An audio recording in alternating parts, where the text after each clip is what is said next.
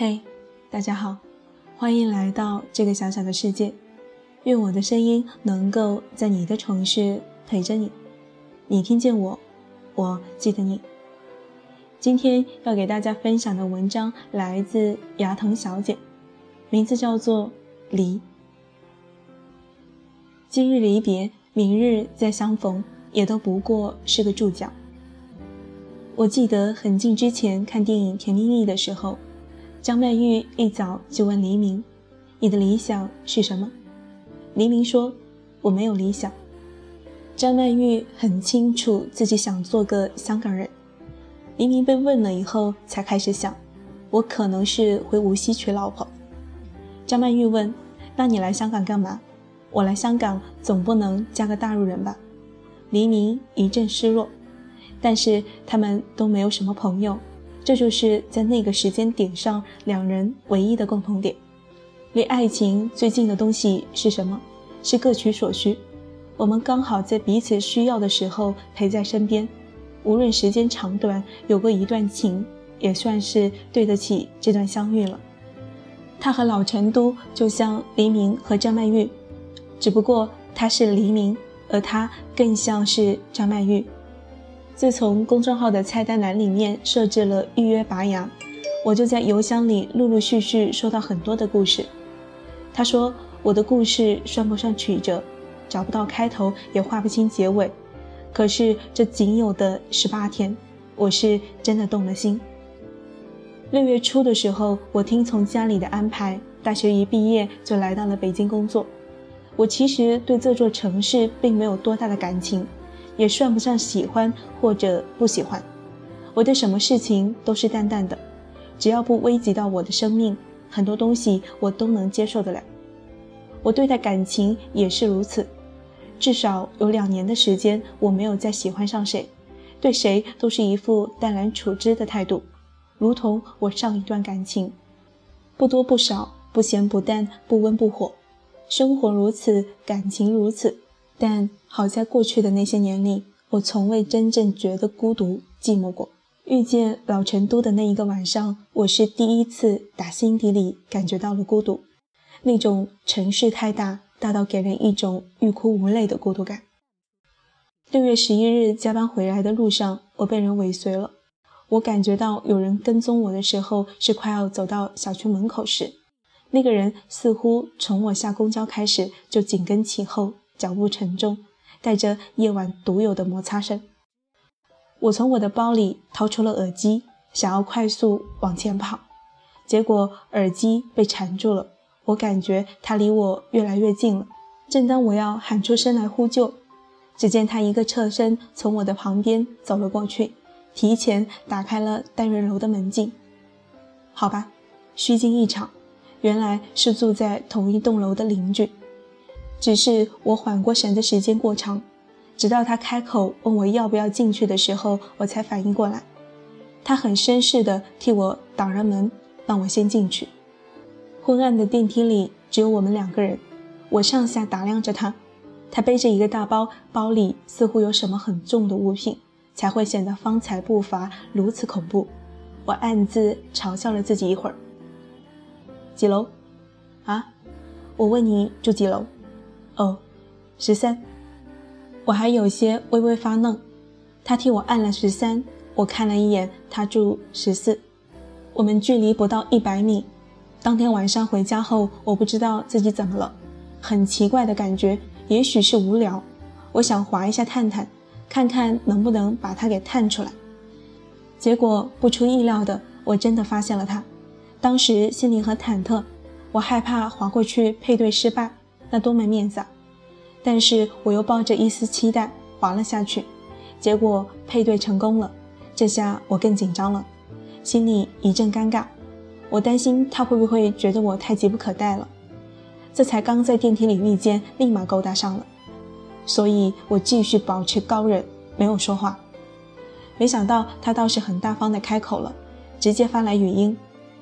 他说话的声音在手机里听着很舒服。给人一种温度。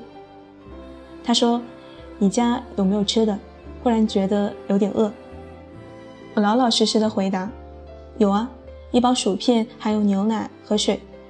他说：“没了。”我说：“没了。”他继续开口：“要不要一起去逛超市？”一般情况下，我是绝对不会去的。可是那天晚上，不知道为什么很想再见到他第二次，我答应了。于是我们第二次见面约在了小区对面的超市。他换了一身衣服，显得整个人非常干净，不管是身高、长相、说话，人都让我觉得很舒服。那是一种好感，自然流露出来的好感。过马路的时候，他拽了一下我胳膊，说我太瘦了，应该多吃点。两年没有这种感觉了，被人关心的感觉。我们在超市买了很多吃的。他会做饭，挑了很多蔬菜水果，感觉是一个很会生活的男孩。我买了很多零食，还有饮料。我们聊了很多。我知道他二十五，我二十一，在北京一家摄影店做摄影助理，很累。他是来体验生活的。十七天后回成都。他常喊我小屁孩，让我把探探卸了，说女孩子瞎玩什么探探。其实他不知道。划出他的第一天晚上，我就已经卸载了，无聊时候的消遣玩具。只有当找到合拍的聊天对象时，其他人自然就失去了兴趣。我叫他老成都，他其实并不老，但是总是给我一种少年老成的感觉。六月十二日，我说老成都下班了，跟我说我有东西给你，因为第一天逛超市他买的单。我觉得他应该是一个很会生活的人，所以我在楼下给他买了一盆仙人掌。他说要请我吃饭，说不习惯收礼物不礼尚往来，我答应了。吃饭的时候，他问我最想做的事情是什么，我说好像并没有什么特别喜欢的，你呢？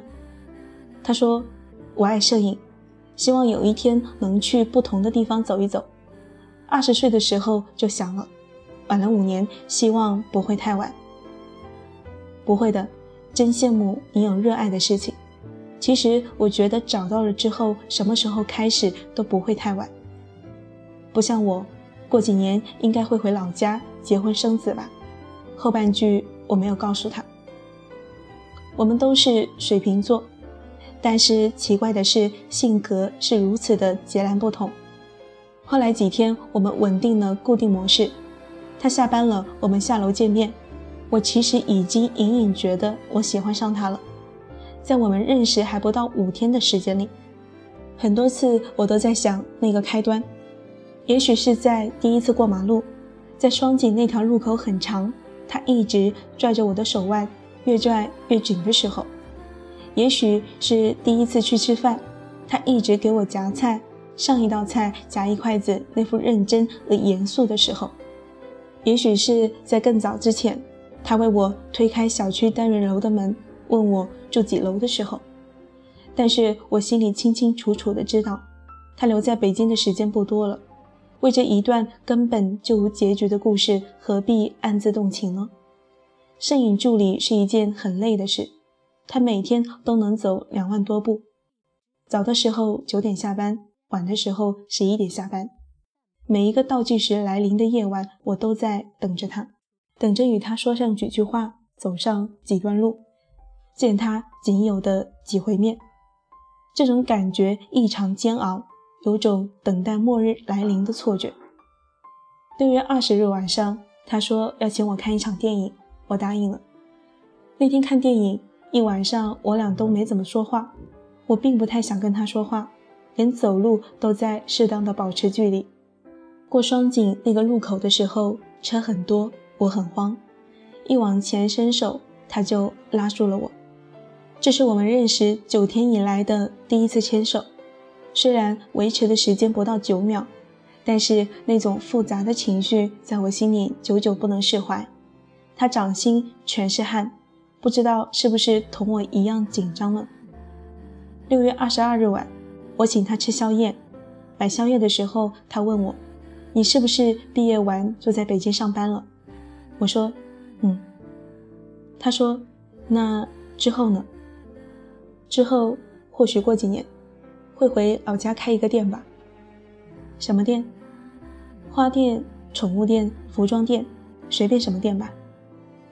他说：“那你有时间来成都找我玩？”我说：“好啊，我店开张了，你路过的时候记得帮我拍照哦。”他说：“好。”对了，送你的仙人掌记得带回成都吧，希望下次我去看他的时候他还在。好啊。我会带走的，以后去哪都带着吧。我也说好。我们不咸不淡的问候，点到为止的情绪，一切似乎都控制的刚刚好。六月二十五号晚上，我说等你下班去南锣鼓巷玩吧。他说晚上要去跟总监辞职。我没有强求。晚上九点多，他说你下来，我在楼下，想跟你走一会儿。等总监回来去辞职，我们走在小区门口的那条我们每天早出晚归的小马路，来来回回走了大概有数十遍吧。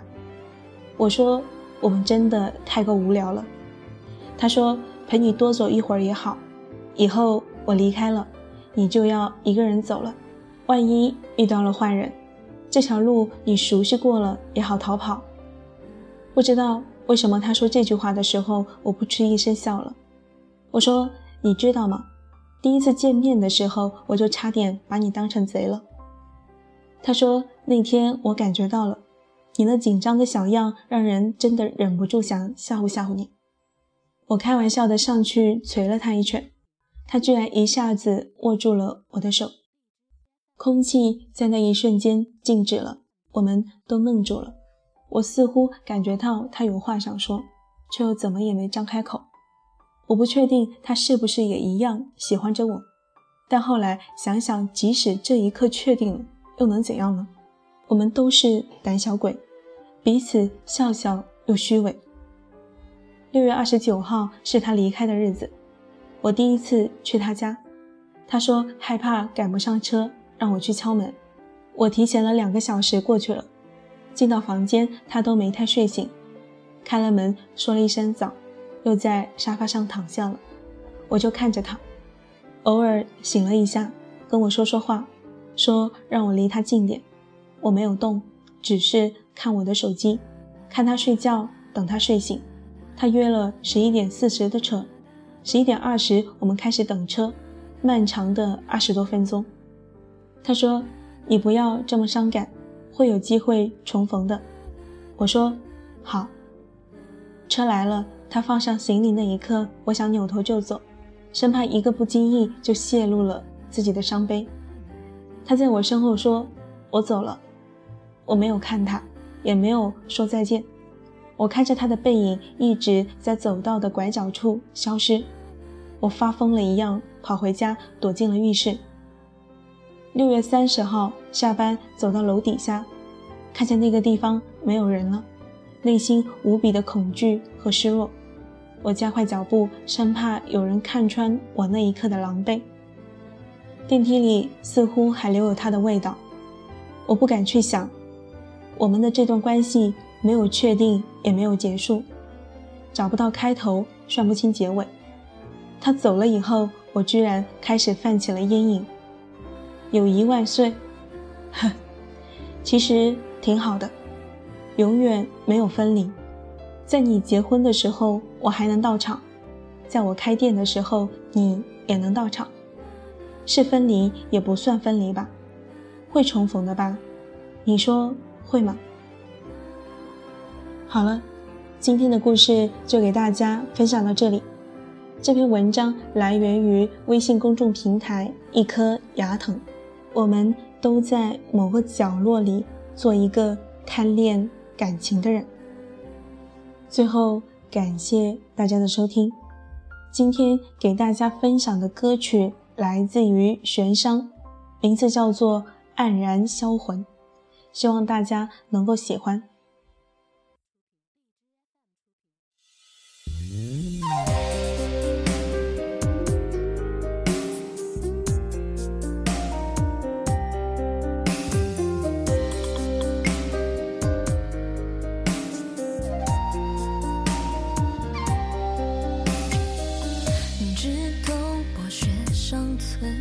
远山传来暮鼓声声，斜阳散了余温，凉意入骨几寸。渡口半盏摇灯，经历多少日。